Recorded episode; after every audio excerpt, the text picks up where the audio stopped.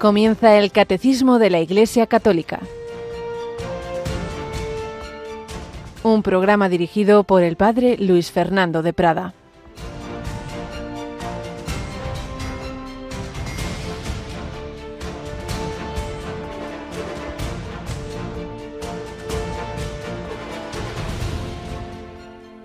El lisiado de nacimiento clavó los ojos en Pedro y Juan esperando que le darían algo. Pero Pedro le dijo, No tengo plata ni oro, pero te doy lo que tengo. En nombre de Jesucristo Nazareno, levántate y anda. Y agarrándolo de la mano derecha, lo incorporó.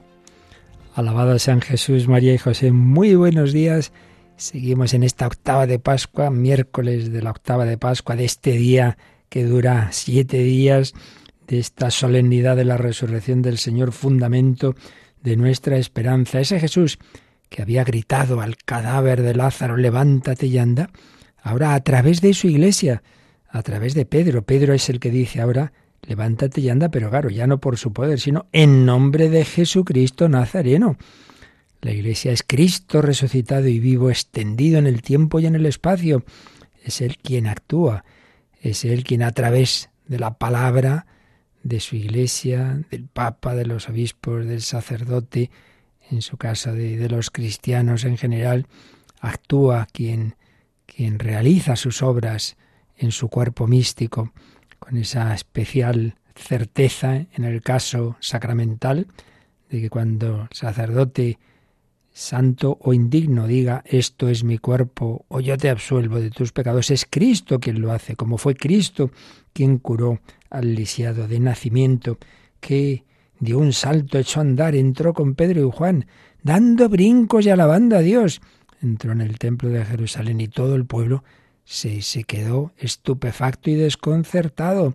También nosotros deberíamos entrar así y vivir así nuestra relación con el Señor, con alabanza, con, con gozo, que el Señor me ha resucitado, que yo estaba como los discípulos de Maús, de los que nos habla el Evangelio, de triste, desalentado, nosotros esperábamos nuestras decepciones, nuestras tristezas, nuestros fracasos, las victorias de la injusticia, de la muerte y todo eso nos va metiendo en un túnel oscuro hasta que Jesús nos dice, pero no era necesario que pasaras por ahí para entrar en la gloria, como yo pasé por ahí.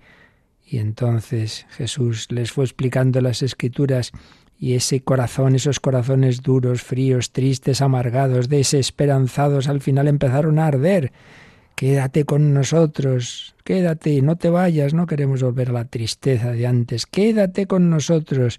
Cuando ya lo reconocen al partir el pan, se dijeron esos discípulos de Maús uno al otro, no ardía nuestro corazón mientras nos hablaba por el camino y nos explicaba las escrituras. Pues eso pedimos al Señor en este tiempo de Pascua y siempre, pero ahora en concreto nuestro corazón arda, que le escuchemos en el, en, el silencio de la oración, meditando su palabra, recibiendo esa, ese cuerpo, esa fracción del pan, esa Eucaristía de la que estamos hablando en el catecismo. Esto es para todos nosotros a seguir disfrutando este tiempo de Pascua, a profundizar en él pero recuerdo que tenemos toda esa, riqueza de todas las tandas de ejercicios espirituales que hemos tenido. Primero las charlas cuaresmales al principio de cuaresma y luego la, la, última semana de cuaresma, varias tandas, cuatro, y las, los ejercicios intensivos en Semana Santa, 17 meditaciones. Todo eso lo tenéis en el podcast y también muchísimos ya lo estáis pidiendo recopilado en CDs o en pendrives y ya sabéis, ahí os lo enviamos a vuestra casa. Javi Pérez, buenos días. Buenos días, padre. Bueno, pues muchísimas personas ya están descargándose, ¿verdad? Está el podcast, ha tenido muchísimas descargas de estas tandas, pero más facilito es llevarte un pen a casita, ¿verdad? Con todas las meditaciones. Pues sí, así lo puedes tener un poco más organizado y lo tienes, tienes una copia de más seguridad, porque a veces guardarlo en el móvil pues es peligroso porque al final se, se pierde ahí y si lo quieres tener de cara al futuro es más cómodo y se puede pedir esta copia no solo a través de nuestra web, sino también en el teléfono de atención al oyente en el 91 822 8010. Y bueno, es muy recomendable para meditar y profundizar en el misterio de, que hemos celebrado en esta cuaresma y en esta Pascua. Así es, eso no son charlas para oír así una vez, sino para profundizar.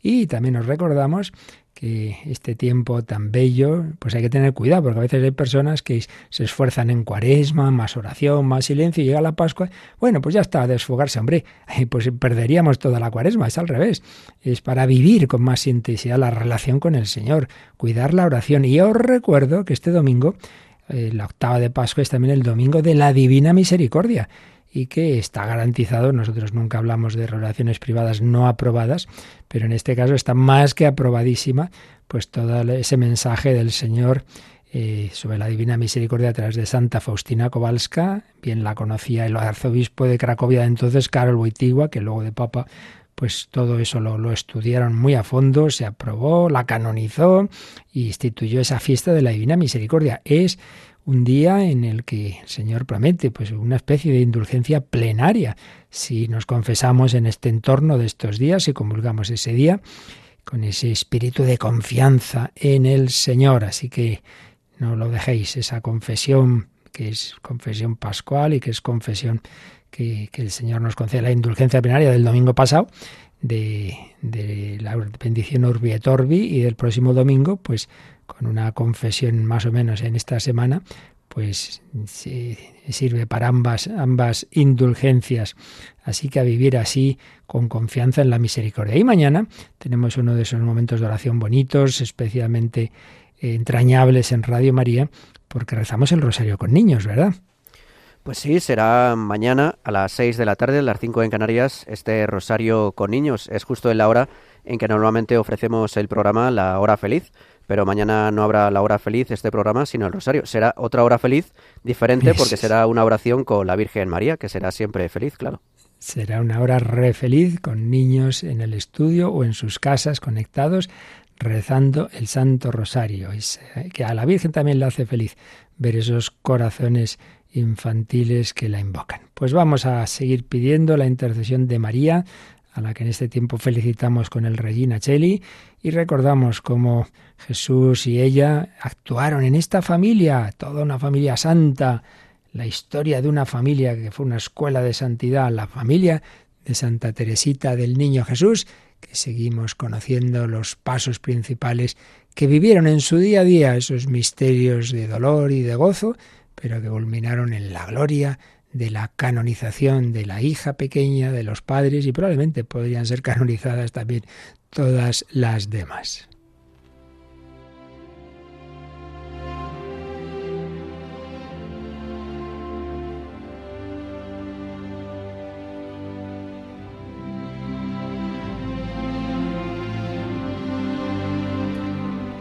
Historia de una familia, los padres de Santa Teresita del Niño Jesús.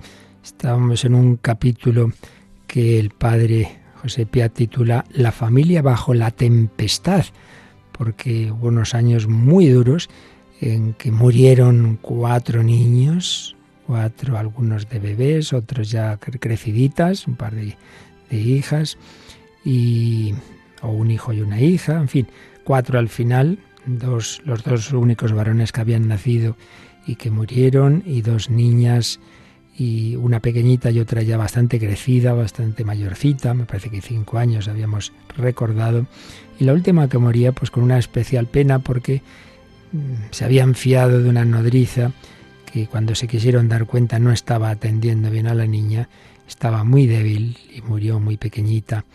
Y veíamos como, recordábamos como la madre evidentemente tenía un gran dolor, pero con mucha esperanza y con una fe tremenda. Lo último que recordábamos era una frase que, que había escrito, cuatro de mis hijos están ya bien colocados.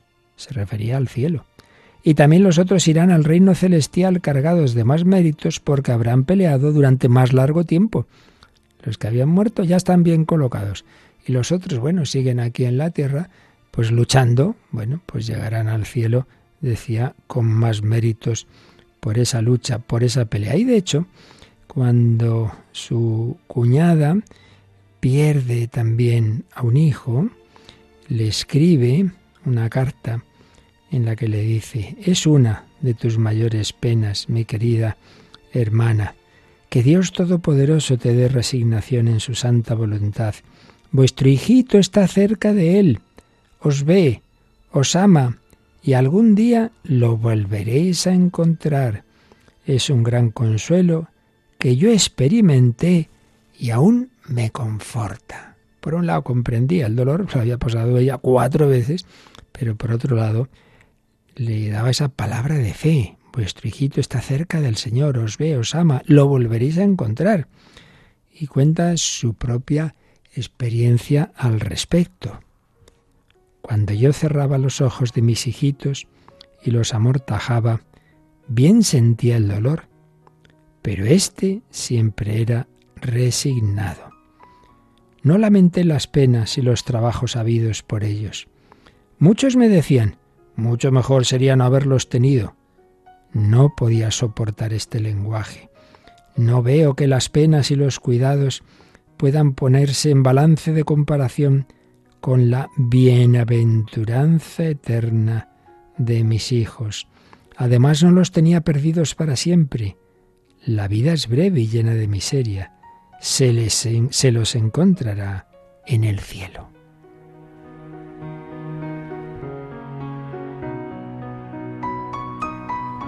La verdad es que cuando uno ve cómo se mira la vida y sus diversos acontecimientos gozosos o dolorosos con una fe viva como la de esta mujer, o sin ella, todo cambia, ¿eh? todo cambia. Y había personas que le decían, vaya desastre, tienes unos niños, te mueren de pequeñitos, para eso mejor no haberlos tenido. Dice, pero bueno, pero, pero ¿qué están diciendo? Si estos niños están en el cielo, ¿cómo pueden pensar que no vale la pena? Eso, pero si no hay comparación, no hay comparación con lo que es una eternidad en el cielo y porque haya pasado yo mal estos, estos meses o estos años. Claro, desde esa fe las cosas se ven así. Sin la fe como pasa hoy día, pues ya sabemos lo que está pasando. Qué distinto todo.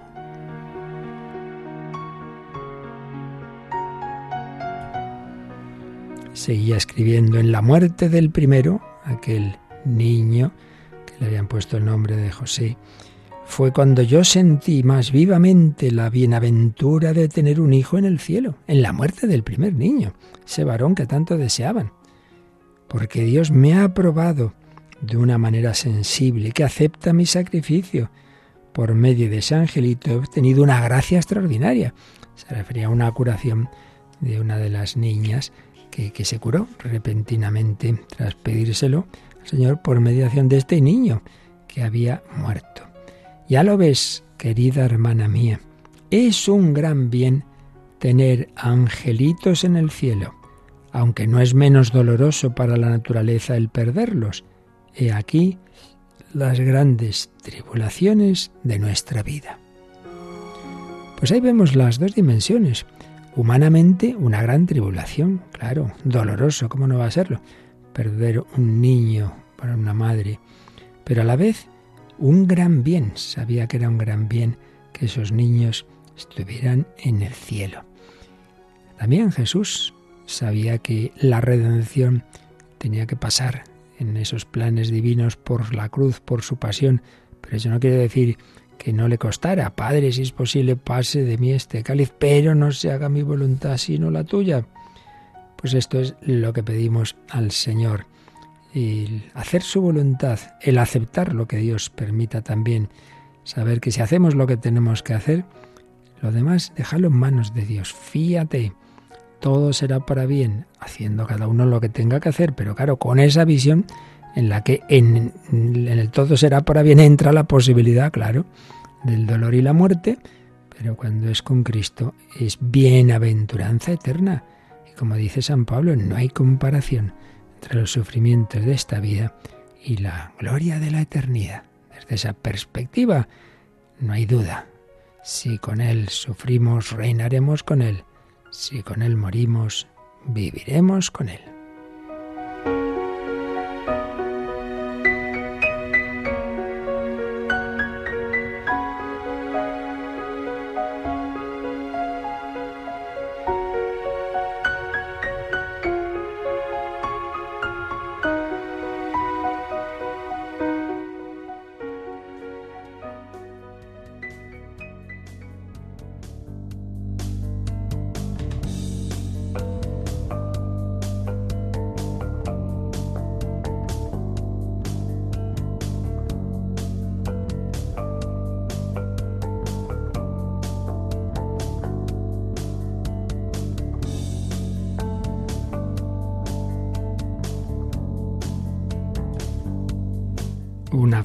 Se alimentaba en los sacramentos y en la oración, una fe que hizo que esta mujer y su marido, viviendo el sacramento del matrimonio, los sacramentos de la penitencia y de la Eucaristía, la vida de oración en familia y ante todo, pues buscar y hacer la voluntad de Dios, les llevó a la santidad.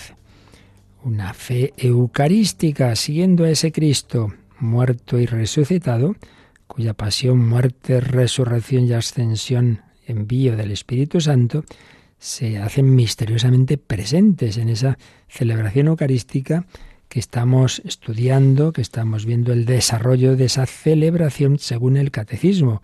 Este resumen de las diversas partes de la misa que nos hace el catecismo a partir del número 1348. Estábamos en la parte central, más importante, la plegaria eucarística o en términos griegos la anáfora, que recordamos que tiene a su vez varios elementos. Empieza tras el santo, santo, santo, santo es el Señor, viene el prefacio, es el momento por excelencia de la acción de gracias, y luego viene la epíclesis, esa invocación, esa llamada al Espíritu Santo que explicábamos ayer. Y recordábamos a su vez que hay dos momentos de epíclesis. El primero, en que el sacerdote extiende sus manos sobre el pan y el vino, invocando al Espíritu Santo, para que por las palabras que enseguida vamos a decir, las palabras de Cristo en la última cena, se realice esa transformación, esa transustanciación del pan y vino en el cuerpo y la sangre del Señor. Pero recordábamos que hay otra segunda epíclesis ya después de la consagración en que lo que pedimos es la transformación de los corazones de los que están asistiendo, de los que están participando en esa celebración, para que unidos en Cristo se unan también entre sí, formemos un solo cuerpo y vivamos como ofrenda permanente. La epíclesis, lo que ayer explicábamos del primer párrafo del número 1353.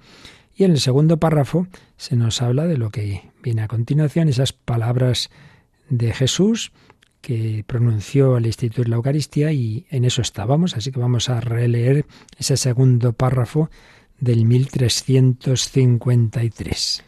En el relato de la institución, la fuerza de las palabras y de la acción de Cristo y el poder del Espíritu Santo hacen sacramentalmente presentes, bajo las especies de pan y de vino, su cuerpo y su sangre, su sacrificio ofrecido en la cruz de una vez para siempre.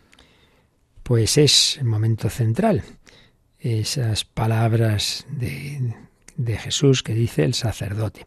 Os recuerdo que en días anteriores habíamos estado analizando con detalle los relatos de esa institución. recuerdo que hay dos grandes mm, tradiciones o relatos que nos cuentan sustancialmente lo mismo, como es natural, pero con matices, con matices.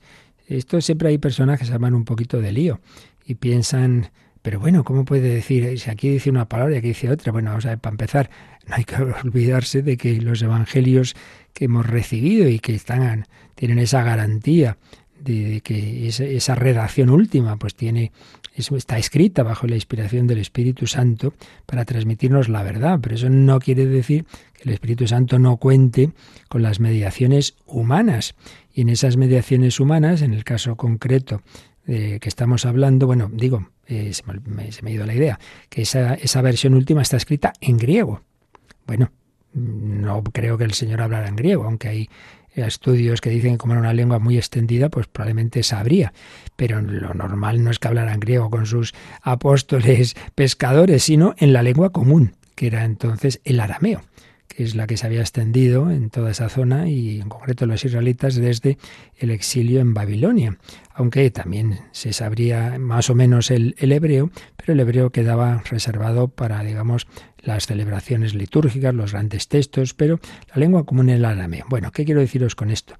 Que claro, lo que nos cuentan los evangelios no deja de ser una traducción al griego. Y luego se hace también, cada evangelio, cada evangelista está escribiendo pensando en a quién dirige su evangelio.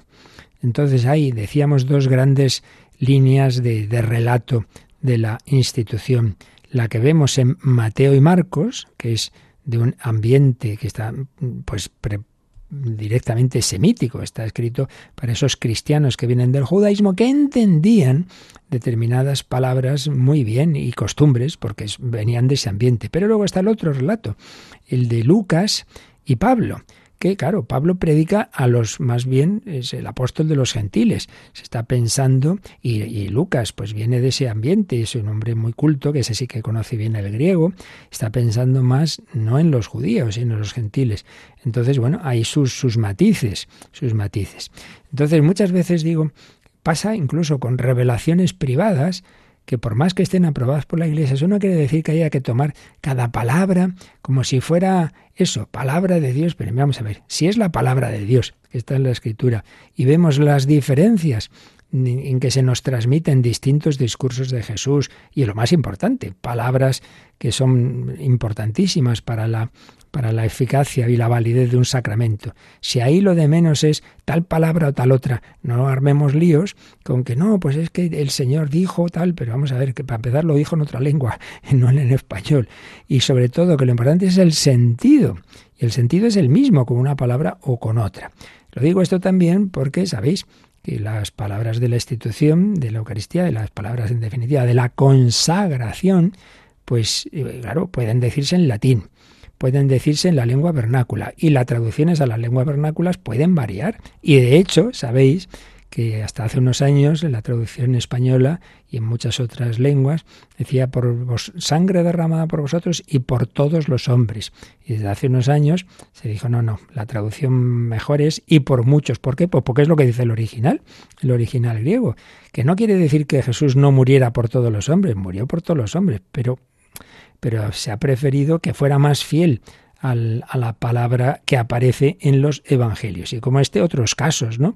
Que hay de traducción. Por tanto, no hay que armarse lío con esto. Lo importante es que la Iglesia nos garantiza, porque a su vez lo garantiza el Espíritu Santo y Jesús que dijo lo que mm, ataréis en la tierra quedará todo en el cielo. Lo importante es el sentido. Entonces, eh, digo que esto ya lo explicamos con detalle, los matices de las dos tradiciones, los dos relatos, el relato de Mateo y Marcos y el relato que nos hacen eh, Lucas y San Pablo en su primera carta a los Corintios. Eso ya no, no vamos a volverlo a repetir, en días anteriores lo podéis buscar, pues los matices de cada uno de estos. Pero aquí lo que, lo que sí que nos añade este, este párrafo y en concreto la explicación que sobre él eh, eh, hacía eh, uno de los autores que estamos siguiendo, explicando todo este tema de la Eucaristía, que es Monseñor José Rico Pávez, es que en la historia de, los primeros siglos de la, Iglesia y, en, su, en las tradiciones también, por un lado latina, occidental y por otro lado oriental, ha habido un debate sobre hasta qué punto y lo más importante para que se produzca la transustanciación, esa, ese hacerse presente de Jesús, si hasta qué punto es imprescindible la epícresis, de la que hablábamos antes, la invocación del Espíritu Santo, hasta qué punto es lo importante son decir las palabras de Jesús en ese relato, ¿no? La, la noche en que iba a ser entregado tomó pan, lo partió, lo dio a sus discípulos y dijo, tomad, comed, esto es de él, por, todo es de él, porque esto es mi cuerpo, etcétera, etcétera. Bueno, en, una de esas, obras de don José Rico nos explica un poquito la historia que, que tuvo este, este debate y cómo en el concilio de Florencia, en el decreto para los armenios, se dice que la forma de este sacramento, distinguiendo la materia y la forma, la, materia es el pan y vino, la forma, las palabras, lo que le da sentido a esa materia, dice, la forma de este sacramento son las palabras del Salvador, con las cuales instituyó este sacramento, pues el sacerdote realiza este sacramento hablando en persona de Cristo, porque en virtud de las mismas palabras, la sustancia del pan se convierte en el cuerpo de Cristo, y la sustancia del vino en su sangre. Pero de tal manera se convierten que todo Cristo se contiene bajo la especie de pan y todo bajo la especie de vino. También está Cristo entero bajo cualquier parte de la hostia consagrada y del vino consagrado, si se hace una separación. Bueno, esto ya lo explicaremos cuando ya de, vayamos con detalle a, ese punto de, que, en que consiste esa presencia de Cristo. Pero bueno, bueno es que ya lo oigamos aquí que si se parte la forma, pues en cada parte, no es que partamos el cuerpo de Cristo, evidentemente, Él es un cuerpo glorioso, resucitado, y entonces Él se hace presente, entero, no partido sea bajo un trocito de pan, sea bajo una parte del vino ya transustanciado, el sándwich que bebemos, da igual, y no está separado. No es que si, si yo recibo la especie de vino, recibo solamente la sangre, no, la sangre que está dentro de un cuerpo glorioso y resucitado. Recibes a Cristo vivo, y está claro, pero eso ya lo veremos. A lo que nos referíamos ahora, el debate que nos referíamos es que el contexto de ese concilio pues había esa, esa lucha porque los grecorrusos separados decían que no bastaba con decir las palabras de Cristo para que se hiciera presente el Señor. Decían que eran imprescindibles las palabras previas de la epíclesis consecratoria. Y más aún, después, los griegos que llegaron después decían que bastaba con la epíclesis, con la invocación al Espíritu Santo. Entonces hubo ese, ese debate, que bastaba, que bastaba.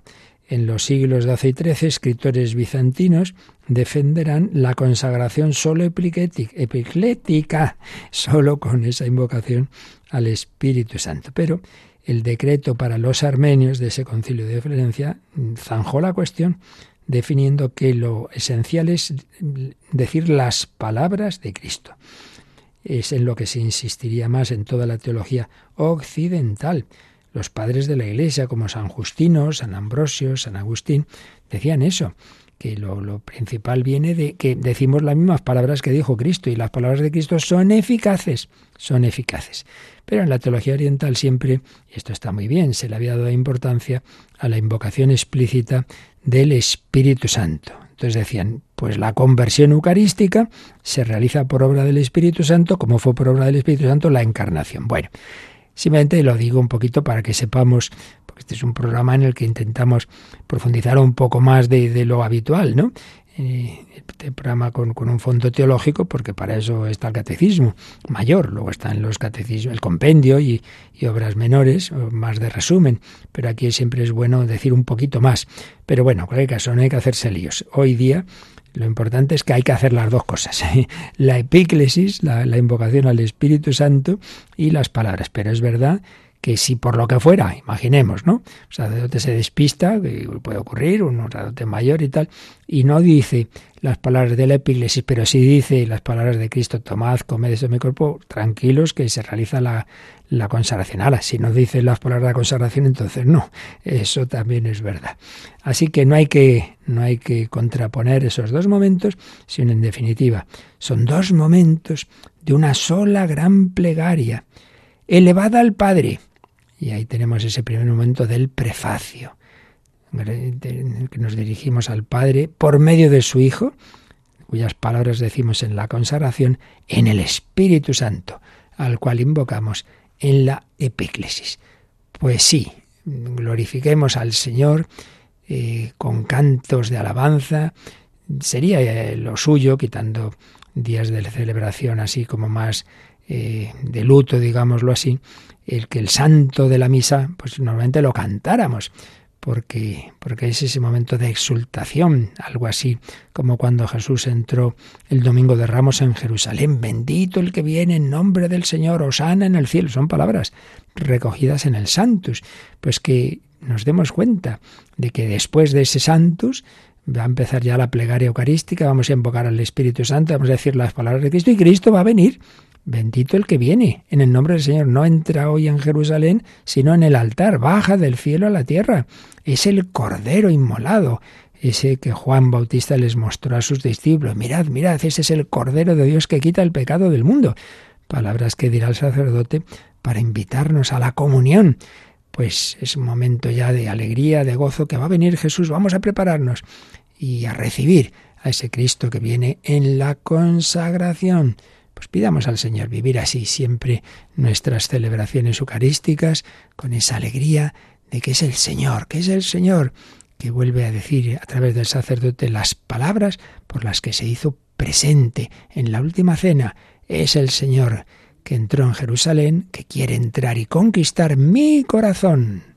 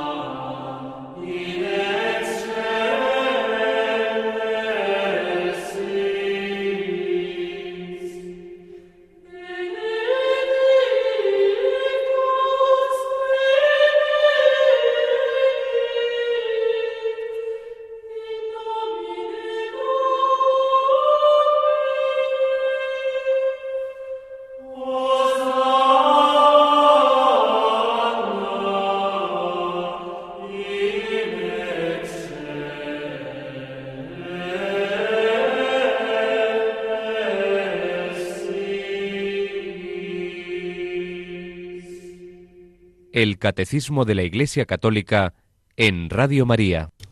Bendito el que viene en nombre del Señor. Cristo se hace presente en ese altar tras esas palabras de la consagración que decimos, que nos piden ese recogimiento, esa adoración, eh, recibiendo a Jesús arrodillados. Y a continuación sigue la plegaria eucarística con distintos momentos, eh, especialmente dos que nos señala el siguiente número del catecismo, el 1354, la anamnesis y las intercesiones. Leemos este número 1354. En la anamnesis que sigue, la Iglesia hace memoria de la pasión, de la resurrección y del retorno glorioso de Cristo Jesús. Presenta al Padre la ofrenda de su Hijo, que nos reconcilia con Él. En las intercesiones, la Iglesia expresa que la Eucaristía se celebra en comunión con toda la Iglesia del cielo y de la tierra, de los vivos y de los difuntos, y en comunión con los pastores de la Iglesia, el Papa, el obispo de la diócesis, su presbiterio, su presbiterio y sus diáconos, y todos los obispos del mundo entero con sus iglesias. Como vemos este número 1354 tiene dos párrafos, nos habla de dos momentos de la plegaria eucarística, así como el número anterior nos había hablado de otros dos momentos, la epíclesis y el relato de la institución. Ahora, después de la consagración, después de esa aclamación que se dice tras hacerse presente Jesús en el altar, ahí sigue la, plegaria y en esta plegaria aquí se destacan estos dos momentos. Primero, la anamnesis. Sobre la anamnesis, eso suena a memoria, pues sí, es una palabra griega, ya os decía que estas palabras griegas pueden pronunciarse de varias formas, anamnesis o anamnesis, da igual, pero hace alusión a lo que vendría a ser la traducción griega de, esa palabra eh, que veíamos en hebrea, sícaron o cícaron, memorial, que esto ya lo vivían los judíos, porque ellos pensaban al celebrar la Pascua que al recordar las obras de Dios, y concretamente como Dios les había salvado en la primera Pascua de, la persecución de Egipto, etc., no era un mero recuerdo subjetivo, sino que eh, es algo que estaba en, en, digamos, en la memoria de Dios, en el eterno presente de Dios, porque ese Dios que había actuado entonces quería seguir actuando ahora. Es un, un, un hacerse presente objetivamente hablando las, las acciones salvíficas de Dios. Bueno, pues mucho más cuando nosotros hacemos caso a lo que Jesús nos dijo, haced esto en memoria, pero una memoria que los expertos en, la lengua eh, y en la teología que, que, está detrás de esa palabra nos dicen lo mismo, ¿no? Que es un memorial objetivo, que se hace presente ese mismo Jesús con, con lo que implicaron esos momentos clave de su misterio pascual, que son la pasión, la resurrección y la ascensión al cielo, desde donde nos envía el Espíritu Santo y desde donde volverá al final de los tiempos. Entonces, un, siempre hay un momento después de la consagración en que, según las plegarias eucarísticas, con unas palabras o con otras, lo que os decía antes, que lo esencial es el sentido, aunque varíen las palabras, pero con unas palabras o con otras, se mm, hace ese memorial, esa memoria de esos acontecimientos principales. Vamos a verlo, igual que estuvimos viendo varios de los textos de la epíclesis, vamos a verlo en, en las plegarias eucarísticas más habituales. La primera, en el canon romano. Después de la consagración decimos, por eso, Padre, nosotros tus siervos y todo tu pueblo santo, al celebrar este memorial, ahí aparece la palabra memorial, de, a ver de qué, de la muerte gloriosa de Jesucristo, tu Hijo nuestro Señor, de su santa resurrección del lugar de los muertos. Y de su admirable ascensión a los cielos, te ofrecemos, Dios de gloria y majestad, el sacrificio puro, inmaculado y santo. Pero bueno, ahora nos estamos fijando en que se hace memoria, pero más en concreto memorial de la muerte, santa muerte gloriosa, santa resurrección del lugar de los muertos y admirable ascensión a los cielos. Es el memorial, es la anamnesis de la primera plegaria eucarística. Vamos a, ver cómo es en, en la segunda plegaria. A ver, Ahora no lo encuentro. Sí, aquí está. Dice, así pues, Padre, al celebrar ahora el memorial, de nuevo aparece esta palabra, el memorial de la muerte y resurrección de tu Hijo, te ofrecemos el pan de vida, etc. Aquí es más escueto. Aquí el memorial se refiere solamente, hace alusión a la muerte y resurrección, sin más. A ver, en la tercera plegaria. Así pues, Padre, al celebrar ahora el memorial de la pasión salvadora de tu Hijo, de su admirable resurrección y ascensión al cielo, mientras esperamos su venida gloriosa. Aquí está más desarrollado. No simplemente dice la muerte, sino pasión salvadora, luego resurrección con el adjetivo su admirable resurrección y añade la ascensión al cielo. Es el, el en la plegaria tercera. La cuarta, por eso, Padre, al celebrar ahora, el memorial de nuestra redención, siempre aparece esta palabra que ya decimos que es más que una mera memoria subjetiva, al celebrar ahora el memorial de nuestra redención, recordamos la muerte de Cristo y su descenso al lugar de los muertos. Proclamamos su resurrección y ascensión a tu derecha y mientras esperamos su venida gloriosa, te ofrecemos su cuerpo y su sangre, sacrificio agradable a ti, salvación para todo el mundo. Aquí, como veis, está más desarrollado. Por un lado, mm, tiene esa palabra genérica, memorial de nuestra redención. O sea, hemos sido salvados por toda la vida de Cristo y concretamente por el misterio pascual cuyos puntos centrales fueron estos, ¿no? Esa pasión que culmina en la muerte, la resurrección y la ascensión a su derecha está ahí a la derecha del Padre. Y, y esperamos su venida gloriosa. Por eso, por eso, a alguno le puede chocar, oiga, ¿cómo puede ser esto?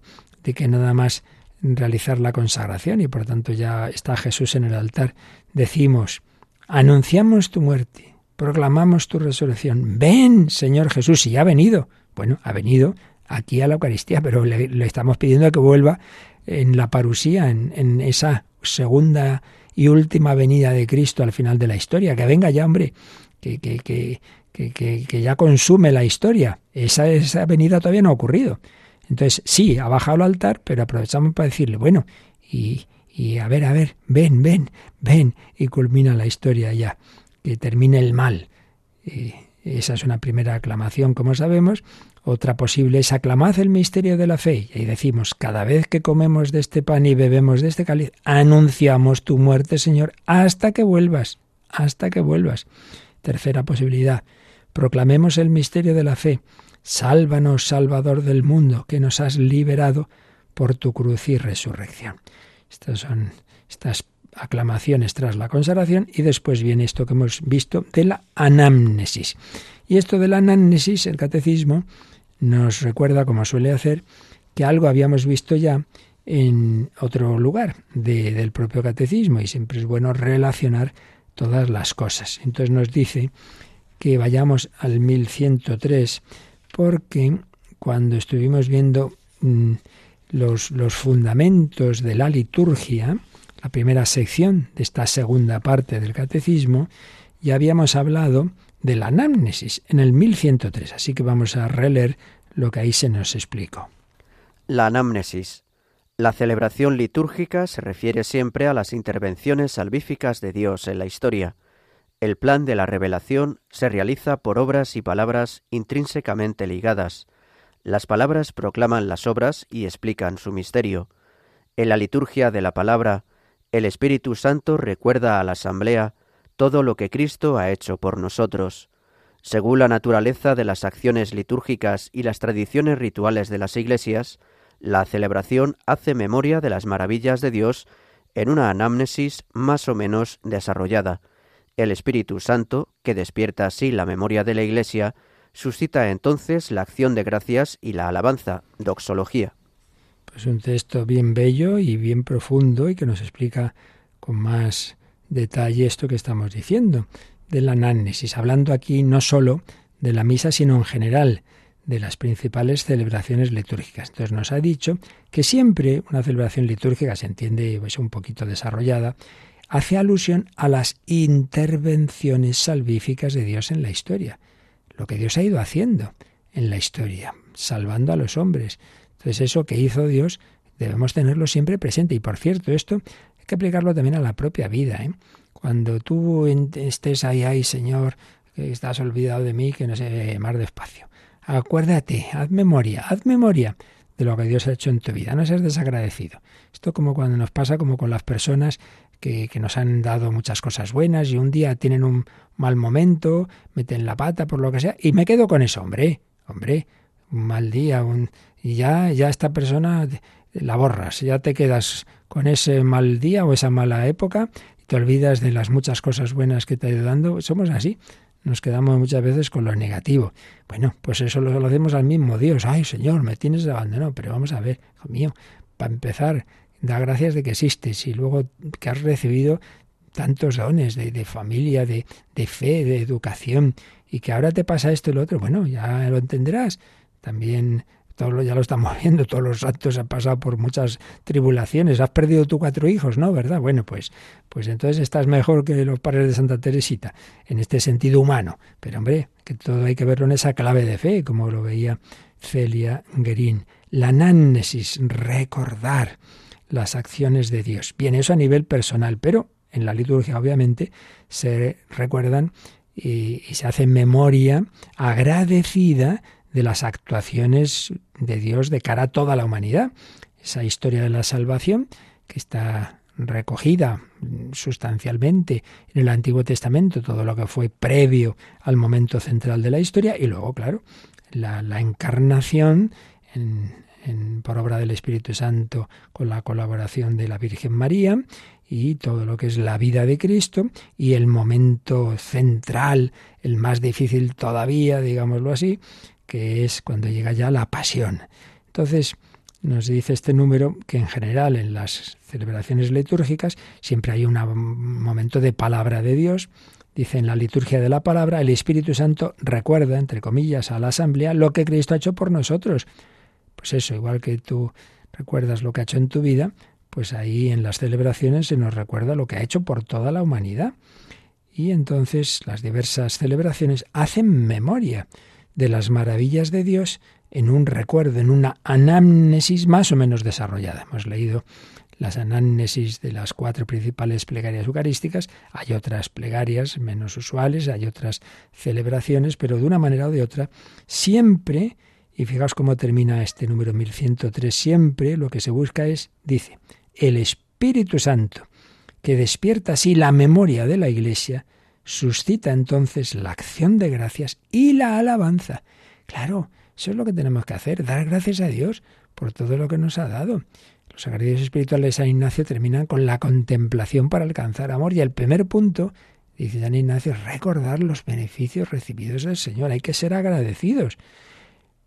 Pues aquí el Espíritu Santo despierta la memoria de la Iglesia y suscita la acción de gracias Verdad, en verdad es justo y necesario, es nuestro deber y salvación darte gracias siempre y en todo lugar. suscita la acción de gracias y la alabanza. Y pone entre paréntesis doxología. Y es que no hay que olvidar que la plegaria eucarística, como termina? Pues con esas palabras que dice solo el sacerdote, pero que luego refrenda el pueblo con el amén. Por Cristo, con Él y en Él. A ti, Dios Padre Omnipotente, en la unidad del Espíritu Santo, todo honor y toda gloria. Por los siglos de los siglos, todo honor y toda gloria. Sí, eso es, esa es la culminación, alabar a Dios, darle gloria a Dios, darle gracias y alabanza. Que vayamos a la misa no se inventa a pedir, hombre, sino a dar gracias, a alabar a Dios, a glorificarle. Eso es muy importante. Bueno, pues esto es lo que podemos decir, lo esencial de comentario a este primer párrafo del 1354, la anamnesis, pero que como veis tiene esa aplicación a nuestra propia vida personal que seamos agradecidos, que recordemos siempre lo que el Señor ha hecho por cada uno y que no seamos así, esas personas negativas que solo se fijan en lo malo y siempre están, ahí, ahí, esto, otro, de fíjate en las muchas cosas buenas que Dios te ha dado. Y luego el siguiente párrafo del 1354 eh, nos habla de las intercesiones, porque acabo de decir que no hay que ir a la misa solo a pedir, pero también hay que ir a pedir. Entonces, en las peticiones que se hacen en ese dirigirse a Dios, ponemos también por mediadores eh, eh, a la Virgen María, a todos los santos, y pedimos por, por la Iglesia universal. Entonces dice este segundo párrafo que en las intercesiones la Iglesia expresa que la Eucaristía se celebra en comunión con toda la Iglesia, del cielo y de la tierra, de los vivos y de los difuntos. Esto es muy importante. Esta misa que estoy yo aquí con cinco, no, no, no, no, no estás aquí con cinco. Esta misa es participación de la misa universal, que celebra Jesucristo en el cielo, con los ángeles y los santos, y que se está celebrando de distintas, en distintas etapas, digamos, pero es la única en el fondo, en toda la tierra, y que en ella están presentes esa Iglesia universal en sus tres, en, los, en los, tres estados, está presente, por supuesto, los, los que están en el cielo, pero también nos acordamos de los que están purificándose, pero que son miembros de la Iglesia, la Iglesia purgante. Y luego en la Iglesia de la Tierra, la Iglesia militante, es una iglesia, es un pueblo de Dios, que aunque estemos aquí, en esta parroquia o en este convento, en esta diócesis, sí, pero en definitiva es la Iglesia universal. Y por eso dice que siempre en comunión con los pastores de la Iglesia. Por eso recordad que siempre se menciona en la misa al Papa y al obispo de la diócesis. Y luego se habla de los sacerdotes, de los diáconos, de todos los pastores de la Iglesia. No es una cosa así privada, particular, de un grupito, eh, al margen de, de, ese pastoreo universal de la Iglesia. No, no, de ninguna manera. Pues esto no tenéis más que fijaros un poquito después de la, de la consagración. Pues esa, esa dimensión eclesial, eclesial, por ejemplo. Vamos a ver, en la segunda plegaria. Acuérdate, Señor, de tu iglesia extendida por toda la tierra. Y con el Papa, el nombre. Con nuestro obispo, el nombre. Y todos los pastores que cuidan de tu pueblo, lleva a su perfección por la caridad. ¿Veis? El Papa, el obispo y todos los pastores. Pero luego, los difuntos. Acuérdate también de nuestros hermanos que durmieron en la esperanza de la resurrección y de todos los que han muerto en tu misericordia. Admítelos a contemplar la luz de tu rostro. Ten misericordia de todos nosotros. Y con María, ahora ya, esas intercesiones, María, la Virgen Madre de Dios, su esposo San José, los apóstoles. ¿Y cuántos vivieron en tu amistad a través de los tiempos? Pues todos los que los que se han salvado, que están en el cielo ya, a través de los tiempos, merezcamos compartir la vida eterna y cantar tus alabanzas. Siempre se menciona esta iglesia universal. En la tercera plegaria, te pedimos, Padre, que esta víctima de reconciliación traiga la paz y la salvación al mundo entero. Confirma en la fe y en la caridad a tu iglesia, peregrina en la tierra, a tu servidor, el Papa, tal, a nuestro obispo, cual, al orden episcopal, a los presbíteros y diáconos y a todo el pueblo redimido por ti. ¿Veis? Aquí vamos mencionando desde el Papa hasta el último. Atiende los deseos y súplicas de esta familia que has congregado en tu presencia. La misa no es algo privado, es algo de la familia de la Iglesia. Reúne en torno a ti a todos tus hijos, dispersos por el mundo, estén donde estén, a nuestros hermanos difuntos y a cuantos murieron en tu amistad, recíbelos en tu reino, donde esperamos gozar todos juntos, porque el cielo tampoco es que me salve yo, es, es el banquete de todos los salvados, donde esperamos gozar todos juntos de la plenitud eterna de tu gloria, etcétera. Intercesiones. Bueno, lo tenemos que rematar un poquito más esto de las intercesiones, pero lo dejamos para mañana para que tengamos un momento final de recoger lo dicho y también por si tenéis cualquier duda, comentario, pues tenemos unos minutitos y se nos recuerdan cómo nos las podéis enviar. Participa en el programa con tus preguntas y dudas. Llama al 91005 9419. 91005 9419. Puedes escribir un mail a catecismo arroba o escribirnos un mensaje al teléfono de WhatsApp 668 594 383 668 594 383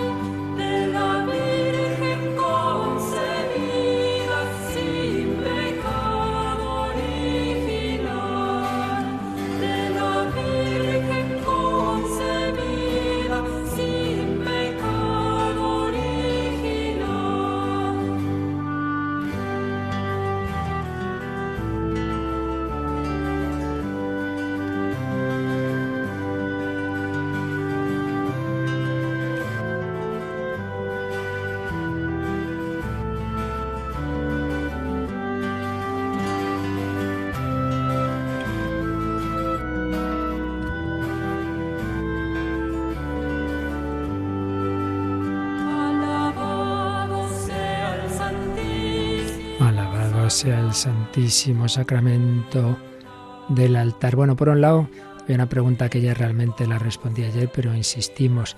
dice, ¿cuál es el momento exacto para arrodillarse durante el ofertorio? No, no, no, en el ofertorio no hay que arrodillarse. Es dentro de la plegaria eucarística. Yo recuerdo que el momento es justo la epíclesis, cuando se extienden las manos sobre el pan y el vino y se invoca al Espíritu Santo. Ese es el momento en que empieza ya propiamente esa, ese momento central en que se va a realizar la consagración en la epíclesis. La extensión de las manos sobre el pan y el vino es la clave para cuando debemos arrodillarnos. ¿Teníamos alguna llamada también, Javi?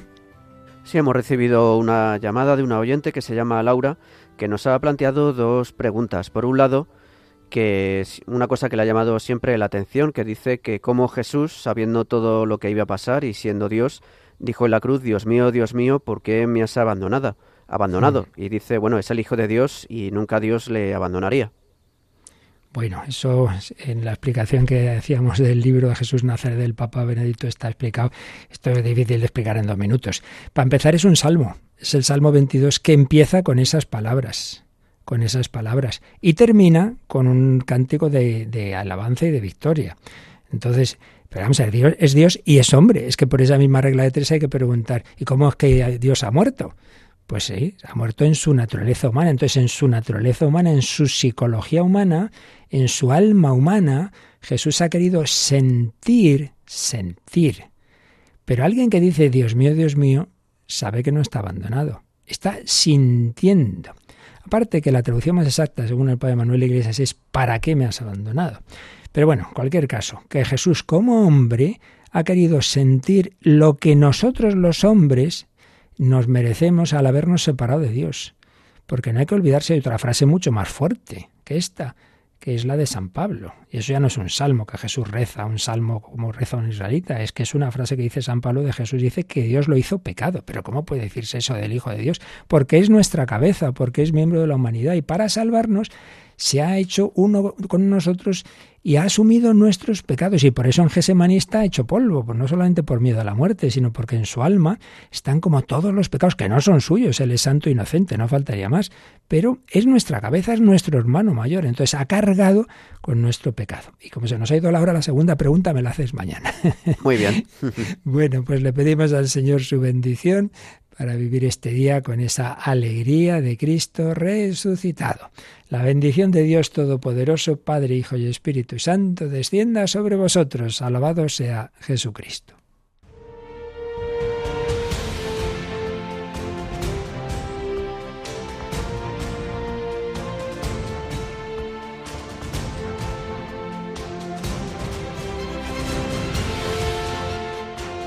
Han escuchado en Radio María el Catecismo de la Iglesia Católica,